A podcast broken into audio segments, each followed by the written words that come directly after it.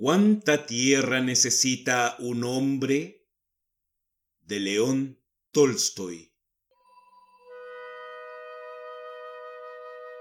Érase una vez un campesino llamado Pajón, que había trabajado dura y honestamente para su familia, pero que no tenía tierras propias, así que siempre permanecía en la pobreza.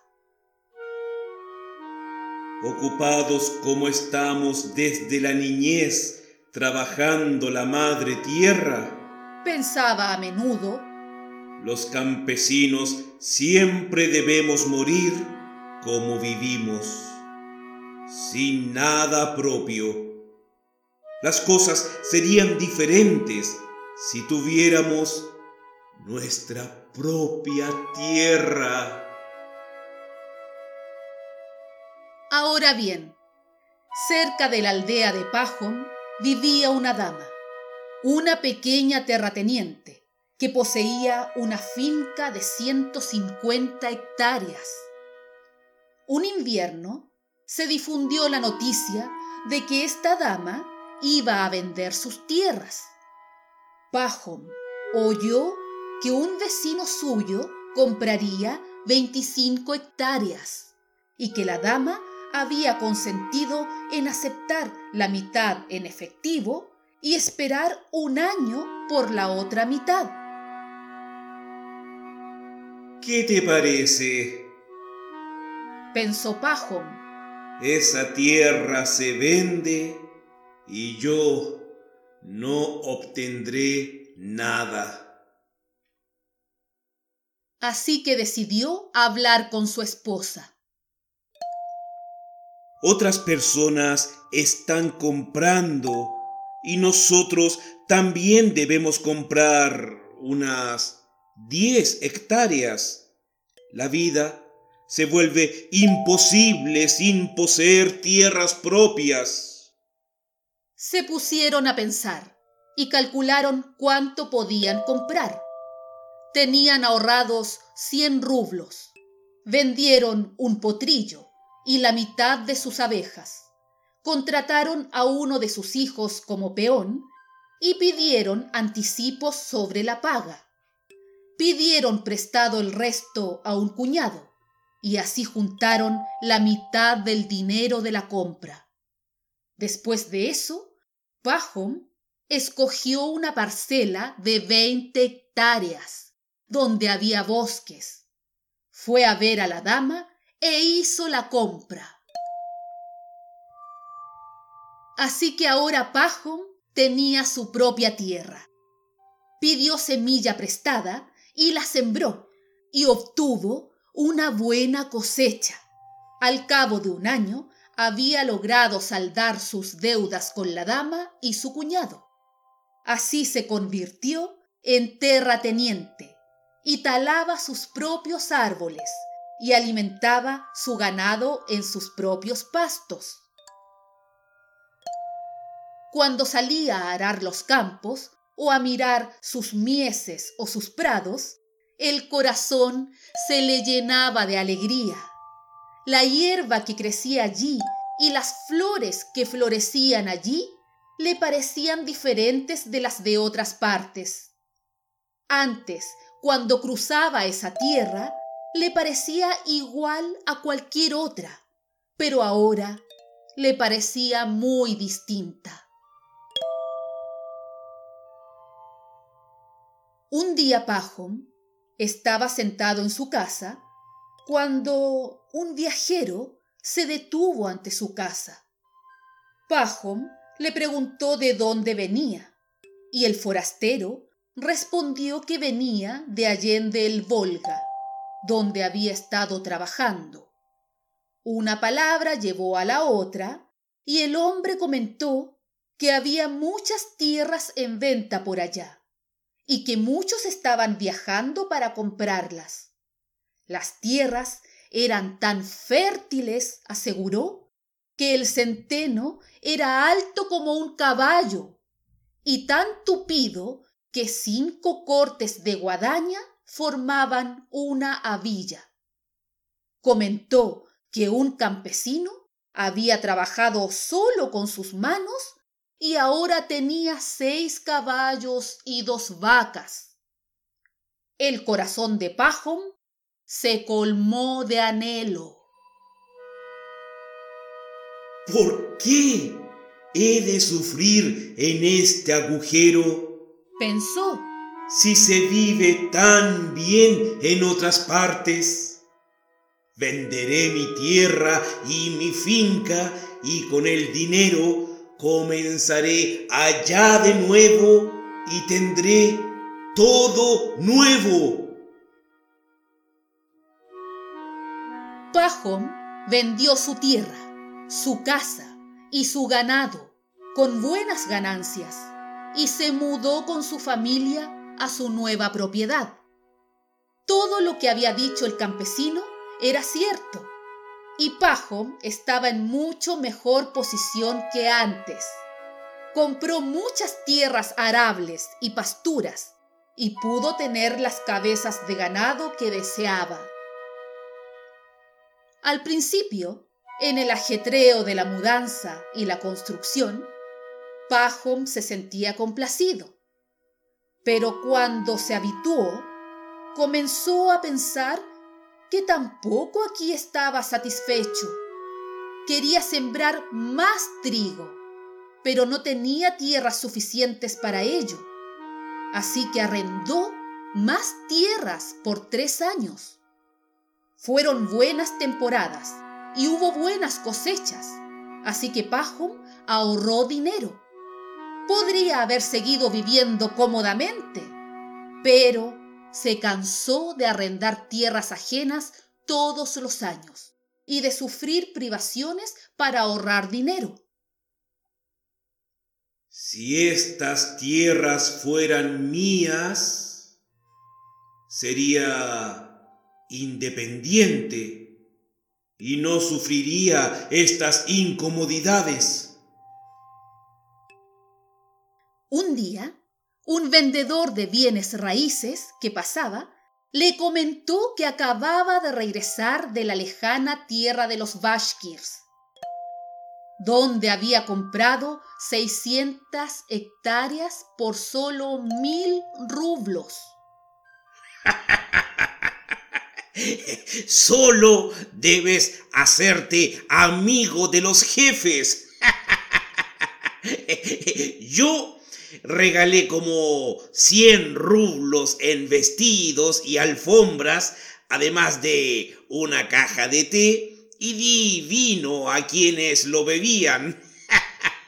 y, obtuve la tierra por una bicoca.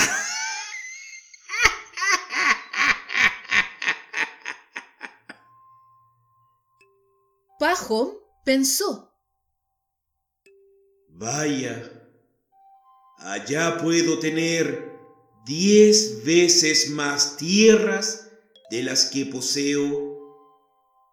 Debo probar suerte. Pajón encomendó a su familia el cuidado de la finca y emprendió el viaje llevando consigo a su criado. Pararon en una ciudad y compraron una caja de té, vino y otros regalos como el vendedor les había aconsejado. Continuaron viaje hasta recorrer más de 500 kilómetros y el séptimo día llegaron a un lugar donde los Bashkirs habían instalado sus tiendas. En cuanto vieron a Pajom, salieron de las tiendas y se reunieron en torno al visitante. Le dieron té y curnis y sacrificaron una oveja y le dieron de comer. Pajom sacó presentes de su carromato y los distribuyó y les dijo que venía en busca de tierras. Los Bashkirs parecieron muy satisfechos y le dijeron que debía hablar con el jefe. Lo mandaron a buscar y le explicaron a qué había ido Pajón. El jefe escuchó un rato, pidió silencio con un gesto y le dijo a Pajón, De acuerdo. Escoge la tierra que te plazca.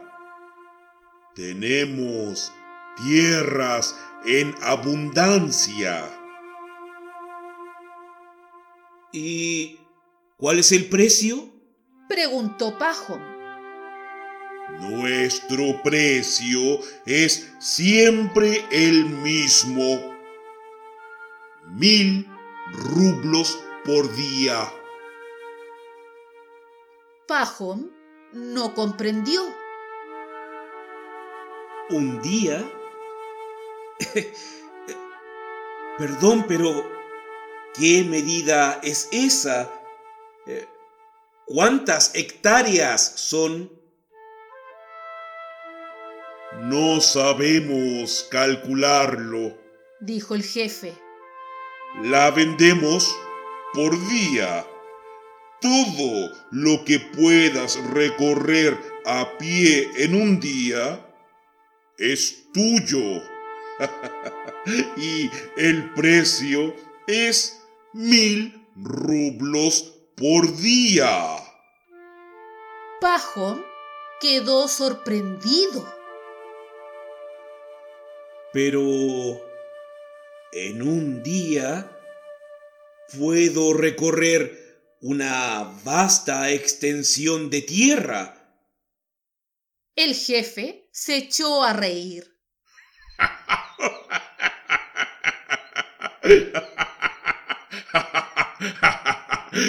Entonces será toda tuya. Pero con una condición. Si no regresas el mismo día al lugar donde comenzaste, pierdes el dinero. Pero, ¿cómo debo señalar el camino que he seguido? Iremos a cualquier lugar que gustes y nos quedaremos allí. Puedes comenzar desde ese sitio y emprender tu viaje, llevando una asada contigo. Donde lo consideres necesario, deja la marca. En cada giro cava un pozo y apila la tierra Luego iremos con un arado de pozo en pozo. Puedes hacer el recorrido que desees. Pero antes que se ponga el sol, debes regresar al sitio de donde partiste. Toda la tierra que cubras será tuya. Pajón estaba alborozado. Decidió comenzar por la mañana. Charlaron, bebieron más curnis, comieron más oveja y bebieron más té. Y así llegó la noche. Le dieron a Pajón una cama de edredón y los Bashkirs se dispersaron, prometiendo reunirse a la mañana siguiente al romper el alba y viajar al punto convenido antes del amanecer. Pajón se quedó acostado, pero no pudo dormirse. No dejaba de pensar en su tierra. ¡Qué gran extensión marcaré! Eh, puedo andar fácilmente 50 kilómetros por día. ¿ah? Eh, los días ahora son largos y un recorrido de 50 kilómetros representará gran cantidad de tierra. Venderé las tierras más áridas o, o las dejaré a los campesinos.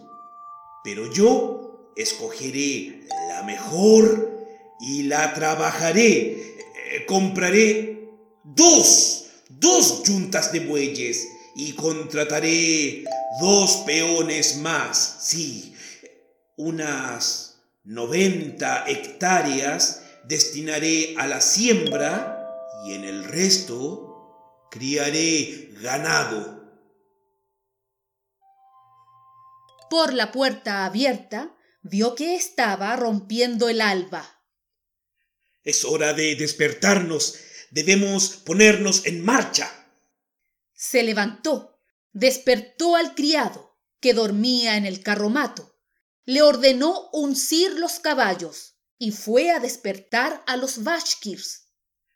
Es hora de ir a la estepa para medir las tierras. Los Bashkirs se levantaron y se reunieron, y también acudió el jefe. Se pusieron a beber mascurnis y ofrecieron a Pajom un poco de té. Pero él no quería esperar. Si hemos de ir, vayamos de una vez. ya es hora. Los Bashkirs se prepararon y todos se pusieron en marcha. Algunos a caballo, otros en carros.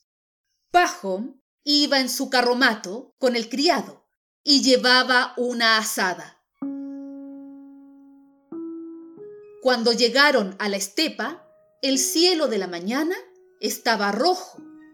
Subieron una loma y, apeándose de carros y caballos, se reunieron en un sitio.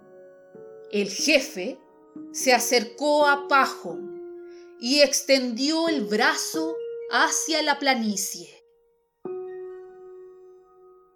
Todo esto, hasta donde llega la mirada, es nuestro. Puedes tomar lo que gustes. A Pajón le relucieron los ojos, pues era toda tierra virgen, chata como la palma de la mano y negra como semilla de amapola, y en las hondonadas crecían altos pastizales. El jefe se quitó la gorra de piel de zorro, la apoyó en el suelo y dijo, Esta será la marca. Empieza aquí y regresa aquí. Toda la tierra que rodees será tuya. Pajón sacó el dinero y lo puso en la gorra.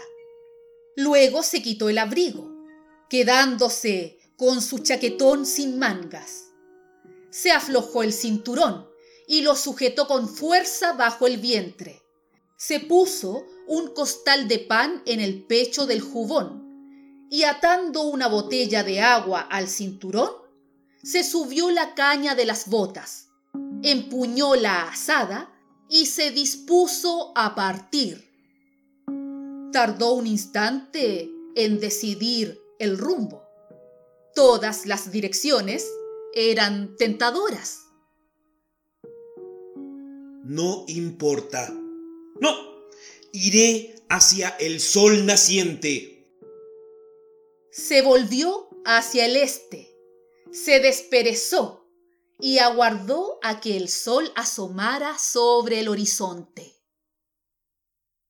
No debo perder tiempo, pues es más fácil caminar mientras todavía está fresco. Los rayos del sol no acababan de chispear sobre el horizonte cuando Pajo asada al hombro, se internó en la estepa. Pajón caminaba a paso moderado. Tras avanzar mil metros, se detuvo. Cavó un pozo y apiló los terrones de hierba para hacerlo más visible. Luego continuó y ahora que había vencido el entumecimiento, apuró el paso. Al cabo de un rato, cavó otro pozo. Miró hacia atrás. La loma se veía claramente a la luz del sol, con la gente encima y las relucientes llantas de las ruedas del carromato. Pajón calculó que había caminado cinco kilómetros. Estaba más cálido. Se quitó el chaquetón, se lo echó al hombro y continuó la marcha. Ahora hacía más calor. Miró el sol. Era hora de pensar en el desayuno. He recorrido el primer tramo, pero hay cuatro en un día y todavía es demasiado pronto para virar. Pero me quitaré las botas. Se sentó, se quitó las botas, se las metió en el cinturón y reanudó la marcha. Ahora caminaba con soltura. Seguiré otros cinco kilómetros y luego giraré a la izquierda. Este lugar es tan promisorio que sería una pena perderlo. Cuanto más avanzo, mejor parece la tierra. Siguió derecho por un tiempo y cuando miró en torno, la loma era apenas visible y las personas parecían hormigas y apenas se veía un destello bajo el sol. Ah, he avanzado bastante en esta dirección. Ya es hora de girar. Además, estoy sudando y muy sediento se detuvo, cavó un gran pozo y apiló hierba. Bebió un sorbo de agua y giró a la izquierda. Continuó la marcha y la hierba era alta y hacía mucho calor. Pajón comenzó a cansarse. Miró el sol y vio que era mediodía. Bien, Debo descansar. Se sentó, comió pan y bebió agua, pero no se acostó, temiendo quedarse dormido. Después de estar un rato sentado, siguió andando. Al principio caminaba sin dificultad y sentía sueño, pero continuó pensando una hora de sufrimiento, una vida para disfrutarlo. Avanzó un largo trecho en esa dirección y ya iba a girar de nuevo a la izquierda cuando vio un fecundo valle. Sería una pena excluir ese terreno. Aquí el lino crecería muy bien. Así que rodeó el valle y cavó un pozo del otro lado antes de girar. Bajo miró hacia la loma. El aire estaba brumoso y trémulo con el calor y a través de la bruma apenas se veía a la gente de la loma. Ah, los lados son demasiado largos. Este debe ser más corto. Y siguió a lo largo del tercer lado, apurando el paso. Miró el sol. Estaba a mitad de camino del horizonte y Pajón aún no había recorrido tres kilómetros del tercer lado del cuadrado. Aún estaba a quince kilómetros de su meta. No, no, no, no, no, no, no, no, no, no, no, no, no. Aunque mis tierras queden irregulares, ahora debo volver en línea recta. Podría alejarme demasiado y ya tengo gran cantidad de tierra. Pajón cavó un pozo de prisa. Echó a andar hacia la loma, pero con dificultad. Estaba agotado por el calor. Tenía cortes y magulladuras en los pies descalzos. Le flaqueaban las piernas. Ansiaba descansar, pero era imposible si deseaba llegar antes del poniente. El sol no espera a nadie y se hundía cada vez más. Cielos, si no hubiera cometido el error de querer demasiado, ¿qué pasará si llego tarde? Miró hacia la loma y hacia el sol. Aún estaba lejos de su meta y el sol se aproximaba al horizonte. Pajón siguió caminando con mucha dificultad, pero cada vez más rápido. Apuró el paso, pero todavía estaba lejos del lugar. Echó a correr, arrojó la chaqueta, las botas, la botella y la gorra, y conservó solo la asada que usaba como bastón. ¡Ay de mí! He deseado mucho y lo eché todo a perder. Tengo que llegar antes que se ponga el sol. El temor le quitaba el aliento. Pajón siguió corriendo y la camisa y los pantalones empapados se le pegaban a la piel y tenía la boca reseca. Su pecho jadeaba como un fuelle, su corazón batía como un martillo, sus piernas cedían como si no le pertenecieran. Pajón estaba abrumado por el terror de morir de agotamiento. Aunque temía la muerte, no podía detenerse. Después que he corrido tanto, me considerarán un tonto si me detengo ahora. Y siguió corriendo. Y al acercarse, oyó que los bashkirs gritaban y aullaban, y esos gritos le inflamaron aún más el corazón. Juntó sus últimas fuerzas y siguió corriendo. El hinchado y brumoso sol casi rozaba el horizonte, rojo como la sangre. Estaba muy bajo, pero Pajón estaba muy cerca de su meta. Podía ver a la gente de la loma agitando los brazos para que se diera prisa. Veía la gorra de piel de zorro en el suelo y el dinero y al jefe sentado en el suelo, riendo a carcajadas.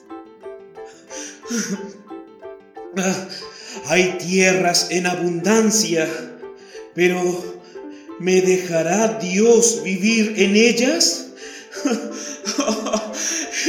He perdido la vida, he perdido la vida. Nunca llegaré a ese lugar. Pajón miró el sol, que ya desaparecía, ya era devorado.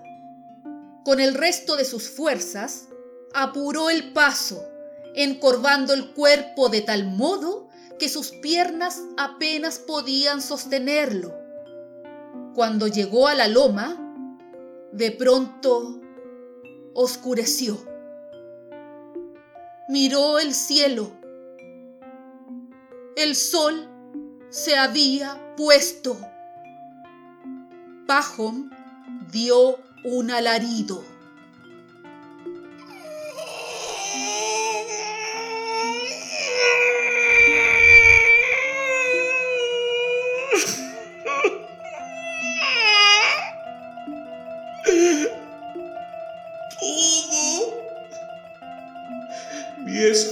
Esfuerzo ha sido en vano.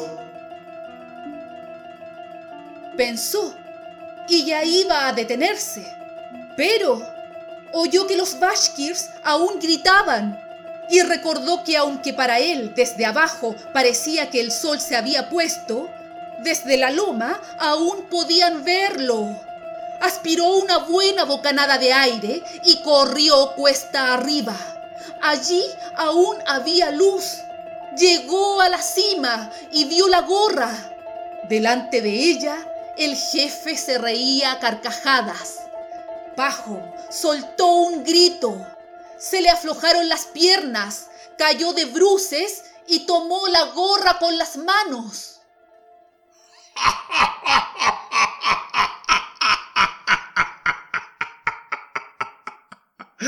¡Vaya! ¡Qué sujeto tan admirable!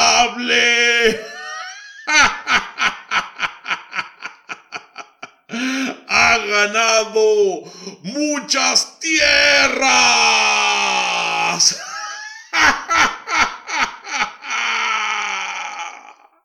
exclamó el jefe. El criado de Pajón se acercó corriendo y trató de levantarlo, pero vio que le salía sangre de la boca. Pajón estaba muerto. Los Bashkirs chasquearon la lengua para demostrar su piedad. Su criado empuñó la asada y cavó una tumba para Pajón y allí lo sepultó.